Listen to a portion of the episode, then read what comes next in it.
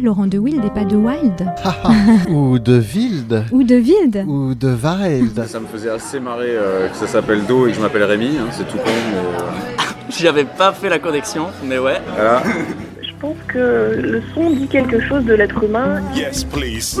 Thank you very much. Jazz Interview pour une rencontre avec un artiste de jazz. Passez un très bon moment sur Art District avec Serge Mariani.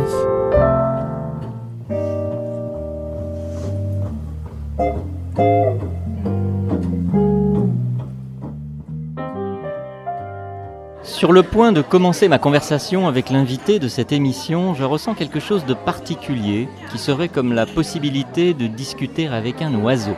Un oiseau exotique, un oiseau magique dont le chant, ce fameux ramage de la fable, est celui du jour qui renaît, celui du vent dans le feuillage aussi, courant dans le réseau des branches comme dans celui des racines et dans chaque nervure de chaque feuille, dans chaque souffle, dans le tempo du cœur. Le chant d'une âme qui a déployé ses ailes pour laisser entre elle et la terre brûlée de soleil de son enfance une distance immense, non pas pour oublier, mais pour renaître ici, dans les brumes de l'antique Europe, celle du Nord, se tenant éloignée de la lumière si crue des déserts du Mexique, pour se rafraîchir et s'épanouir dans le courant d'une vie nouvelle. Avant que le fil qui la relie à sa plus ancienne amie ne l'amène une fois encore jusqu'à Paris, j'avais vu cet oiseau magique étendre des ailes de tôle au-dessus d'un feu volcanique et face à un public venu plonger lui aussi dans les rouleaux d'écume de sa poésie, dans un univers où l'élan de la danse sur un fil, le saut dans l'inconnu, valent toujours mieux que le poids de l'amertume et du regret. No sera regresar, dit l'une de ses chansons.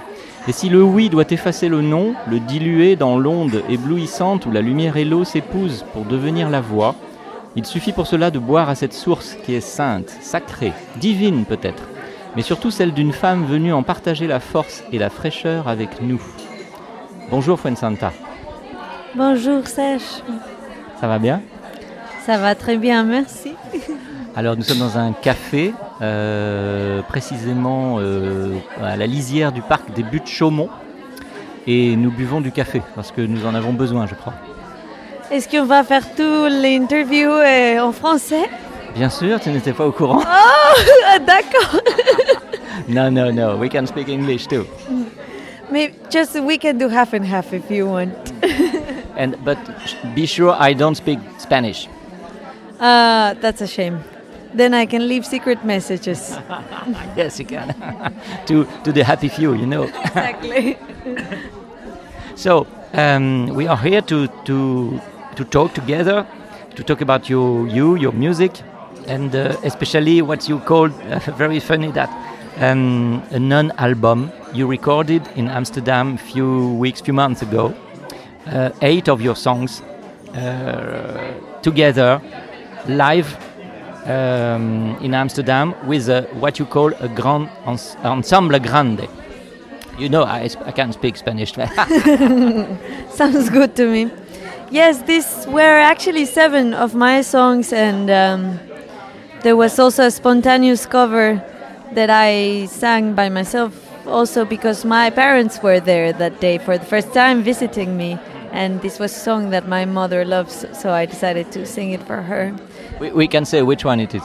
Aires del Campanario from David Haro. So you just said um, while you recorded that and performed it in Amsterdam, your, your parents were there in the audience. Yes, actually, um, this was my graduation concert from um, the Conservatory of Amsterdam, and uh, more than anything, to me, it felt like an opportunity to put together a lot of my favorite people at once uh, because I played with different ensembles in the last few years since I moved to Amsterdam. Uh, I've been performing my music in quintet and in quartet and solo also. And then I realized, okay, I have two drummers that are like my best friends, and I really love them. I love voices. Oh, I love all these people. So then I ended making a large ensemble just so I could have them all at the same time. Of course, musically, it also made a lot of sense because these textures were already um, populating my brain for a, for a while, and it, it was a good um, opportunity to have an outlet. The thing of having two drummers, it's also it gives me a lot of possibilities to also kind of explore the more folkloric sounds I've I've been loving for years, and voices is also um, is a universe that is just the supremest uh, instrument, you know.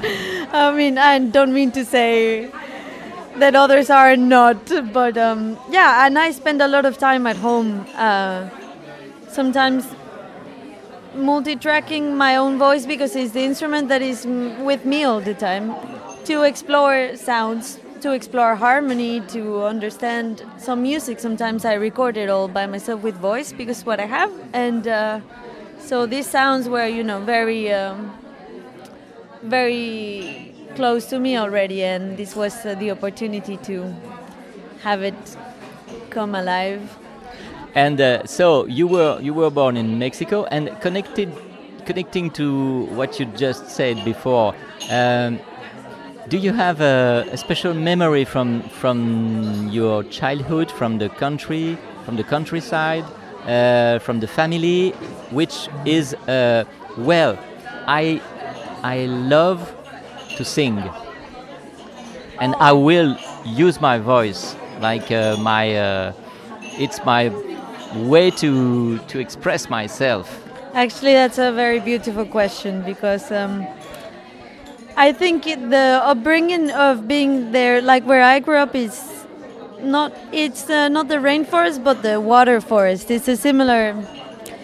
It's a mix between kind of um, template weather plants and also very tropical. It's very wet. Uh, but there's mountains and it's a very exuberant nature in a way and i had of course all these uh, hours growing up just looking at the plants and things and in a way like having this uh, solitude also because i didn't have people all the time around me it's in the forest right so i spent a lot of time singing to myself and uh, thinking and looking at the things. But the day I actually decided to be a singer, that was one day in particular. Like I, it kind of was, of course, an escalation of events. But I, I was singing all the time, and I didn't notice until I graduated from primary school, and then there was this uh,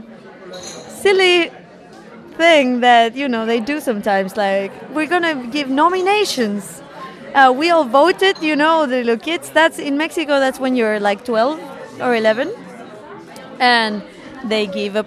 Everyone chooses the girl with the most beautiful eyes, the boy that makes the most jokes, you know, things like this. And somehow they had this category that was the one who's always singing, and they gave it to me, and I was like, wow, that's true.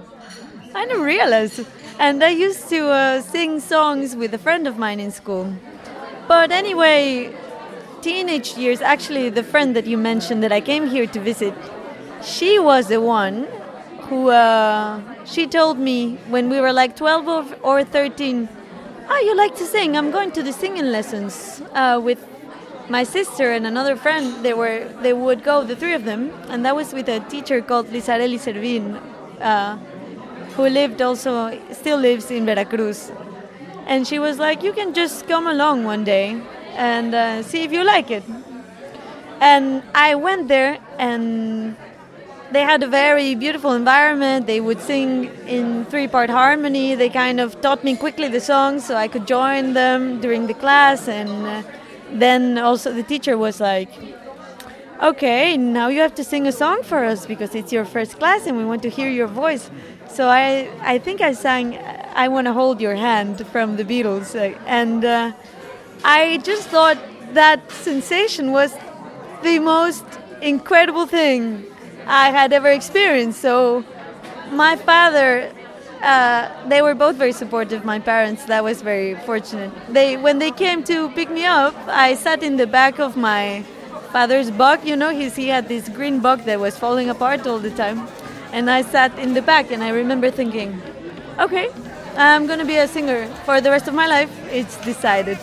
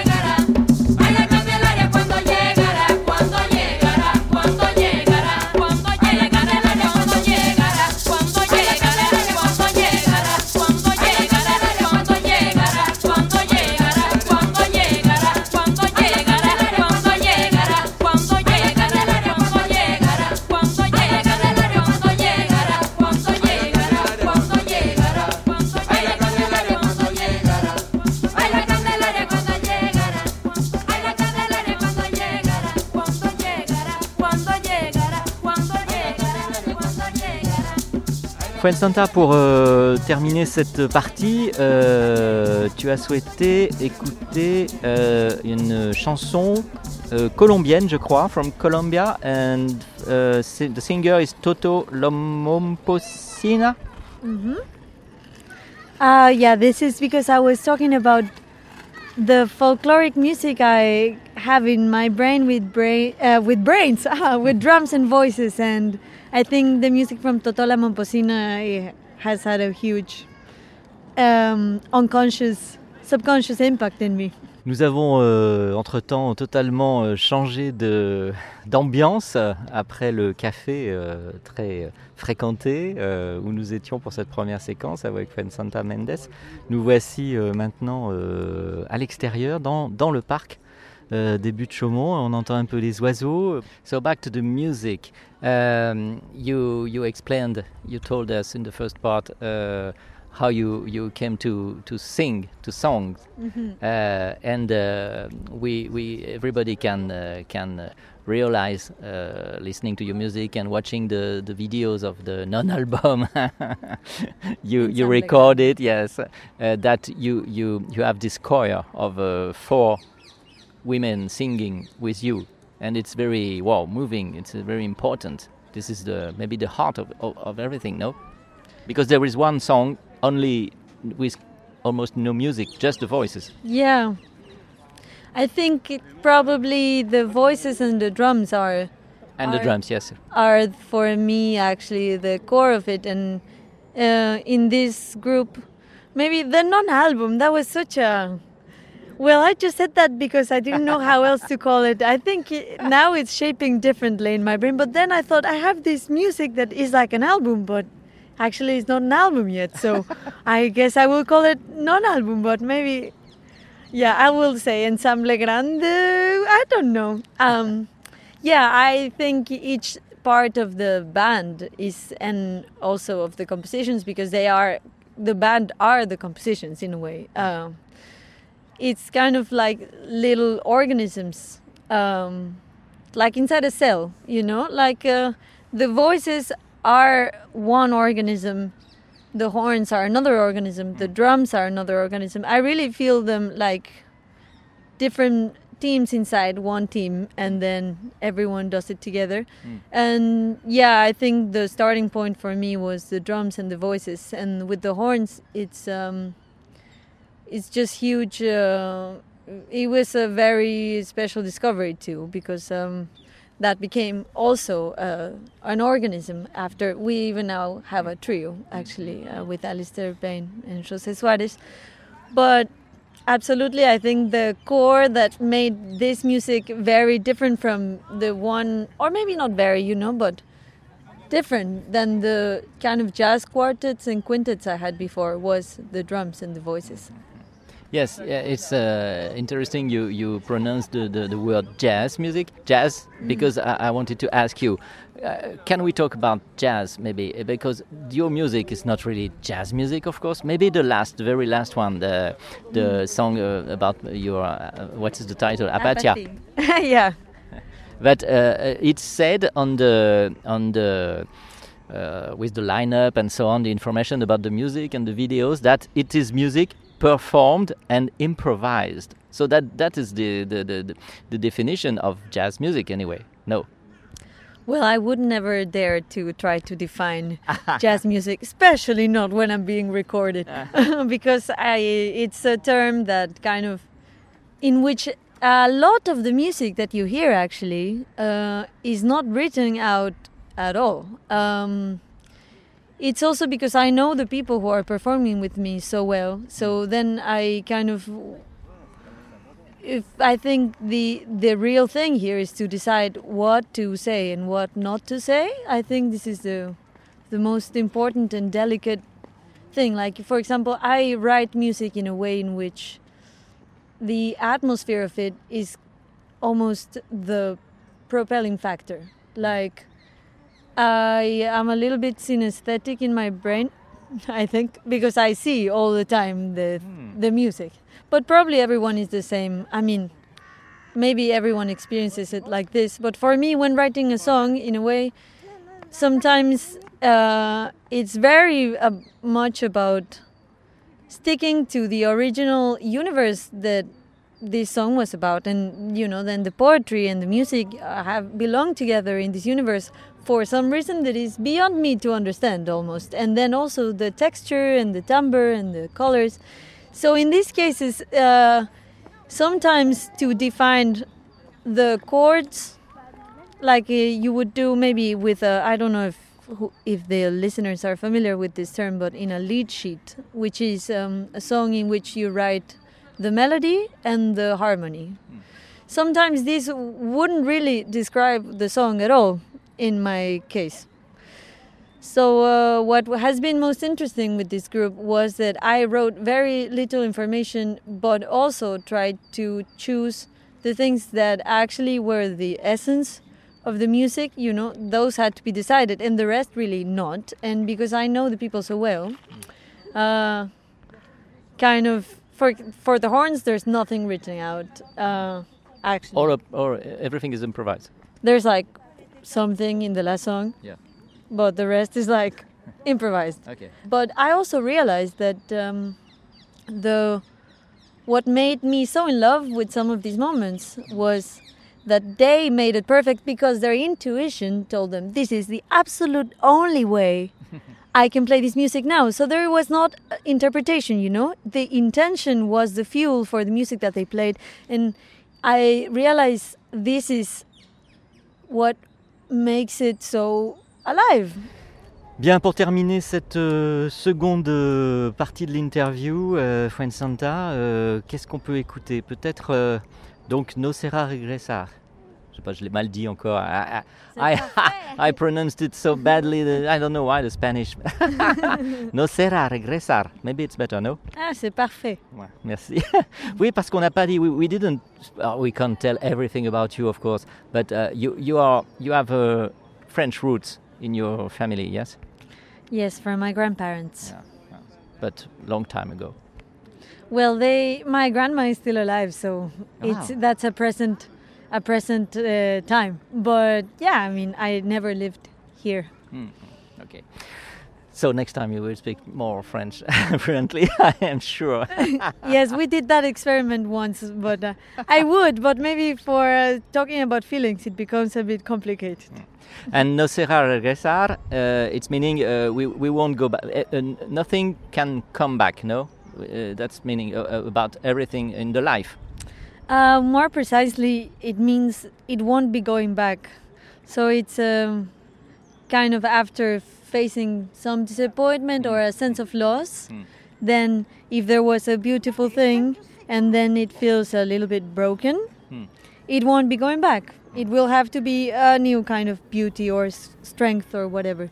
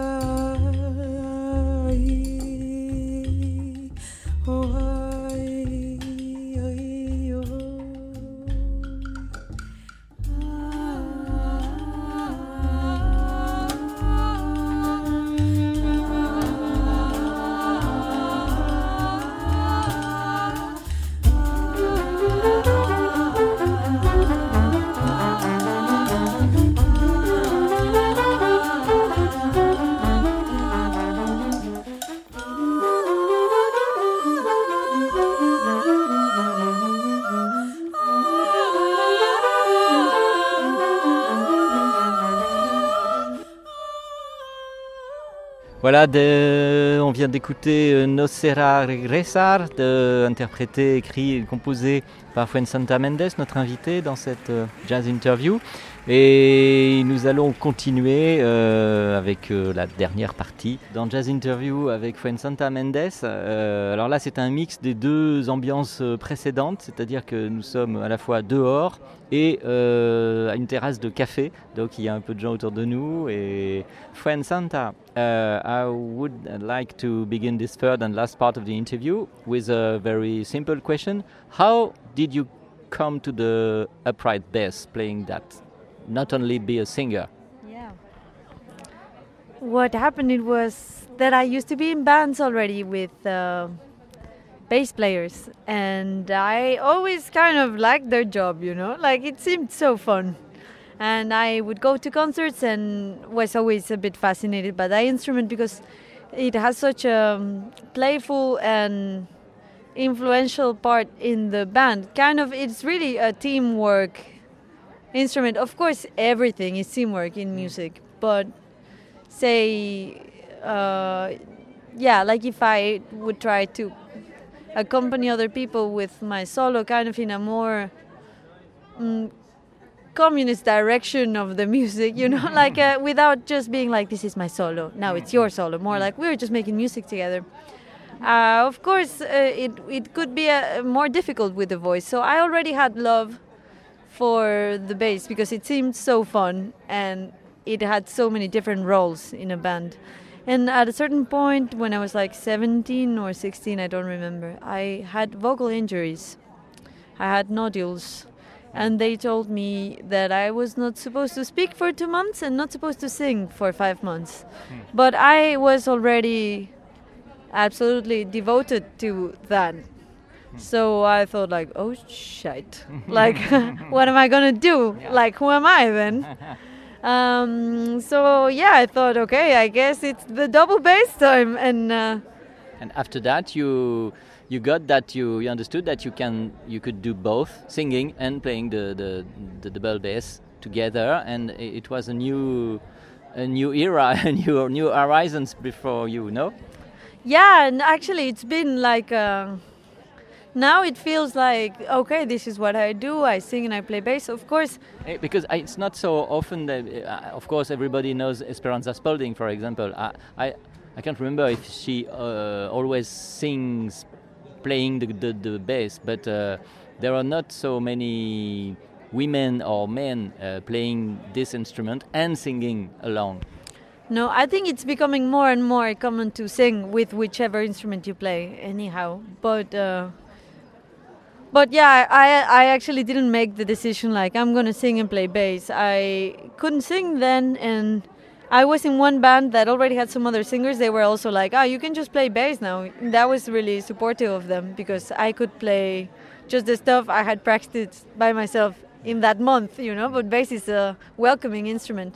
Maybe not technically, but musically, it's very easy to start playing. And yeah, it was like an ongoing process of singing a lot, also doing some work as a bass player. But I was always like, I think if I don't sing, I die, you know. So uh, at a certain point, it kind of just became the natural thing like especially with my own songs. It was so obvious that i write them playing the bass. I i you know then i, I love the bass you know? So and i am a singer so this is uh, what happens. And also doing solo concerts was really like helped me shape i think uh, togetherness in these two aspects. Like there can be textures that go together and yeah i'm really also curious to explore more of this but I, it was my dream at some point to kind of instead of being i never felt like i would be this bass player who kind of can play everything and is in everyone's bands and mm, that is really awesome but i just don't think i can actually. Maybe i could but it's not my purpose and it was my dream to also just have my own thing like where i sing and play bass which is what i do when i'm at home Yeah. for and when love. you when you're on stage too. Yes. And uh, and that's the, the go back to the to, to your music and Yeah. uh, the the the one you you performed and uh, recorded uh, with the Ensemble Grande. My only Spanish word maybe. uh, so uh, these are uh, se- seven seven songs from you of you. yeah Do you think because the the song uh, called Perspectiva, uh, the end is really something uh, special for me. You say at the very end of this song uh, something like uh, artists, you have to go to work because people are dying. That's it. right I'm right. yeah So what's it about? is it some political uh, involvement or um, like uh, your own rebellion facing uh, all what's happening in your own country, uh, all over the world? What? I guess it was mainly fueled by the situation of my own country, but it applies to anywhere where this conflict exists. This many different poems can describe the same thing. What I mean is, art exercises the angle of choosing how to experience things because it gives you a thousand perspectives on the same matter, on the same object, and for ourselves in our own life, also we can.